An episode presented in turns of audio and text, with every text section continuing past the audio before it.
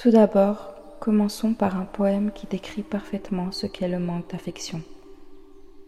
Dans le cœur d'un jeune cherchant l'amour, parfois l'âme se sent seule et triste, cherchant à être aimée chaque jour par quelqu'un qui la réconforte, la rassure, lui résiste. Mais à trop vouloir d'amour, attention, on risque de s'y perdre, de s'y noyer. Dans un besoin constant, sans solution, d'une présence pour nous rassurer, nous apaiser. Comme un papillon attiré par la lumière, on peut se perdre dans un amour éphémère, sans voir qu'on se lie à une chaîne entière qui nous empêche de voler, de nous libérer. Pourtant, au fond de ce cœur troublé, brille une lueur, un peu de clarté. L'amour commence par s'aimer, c'est vrai, avant de le partager avec l'autre, avec gaieté. Alors déploie tes ailes, toi qui es jeune, libère-toi de cette chaîne qui te retient. Apprends à t'aimer, à être fort, à être l'homme ou la femme qui saura voler, loin et bien. Le manque d'affection se manifeste lorsque l'on ressent un vide émotionnel, un sentiment de solitude par rapport à l'absence d'attention, de tendresse ou de soutien de la part des autres. Cela peut se traduire par une sensation de tristesse, de frustration ou de vide intérieur. On peut ressentir ce manque dans différentes sphères de notre vie, que ce soit au niveau familial, amical ou amoureux. Il peut être causé par divers facteurs tels que des relations difficiles, des expériences traumatisantes passées ou des besoins émotionnels qui n'ont pas été comblés.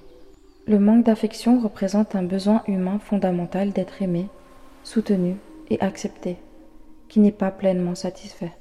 Pour quelqu'un qui en souffre, c'est assez difficile car il passera son temps à se battre contre ses propres émotions, ses propres pensées. Il va avoir tendance à confondre ses besoins et ses envies il aura parfois l'impression que les personnes avec qui il interagit lui devront cette affection, comme un parent qui doit son amour à son enfant. C'est difficile car c'est un vide à combler, avec des personnes qui parfois ne le comprennent pas et ne veulent tout simplement pas comprendre. Souffrir d'un manque d'affection, c'est également se sentir abandonné par tous ceux qui ne nous l'accorderont pas. C'est courir après quelque chose sans comprendre pourquoi. Mais pourquoi devrions-nous en souffrir? C'est vrai au fond, ce qu'on désire ardemment, c'est de construire des relations plus profondes et significatives, d'avoir un impact positif et laisser une trace dans la vie de ce qu'on aime. On peut également utiliser ce manque d'affection pour développer son indépendance et sa capacité à s'épanouir seul. Ça demandera beaucoup de temps, mais ce n'est pas impossible. Asseyez-vous deux minutes, fermez les yeux et pensez à toutes ces relations où vous avez ressenti cette douleur physique et mentale. Lorsque la personne ne vous comprenait pas, lorsque la personne ne vous donnait pas cette affection nécessaire que vous réclamiez, regardez tous ces visages défiler dans vos pensées et demandez-vous comment ces relations se seraient passées si vous auriez pu contenir ce manque d'affection.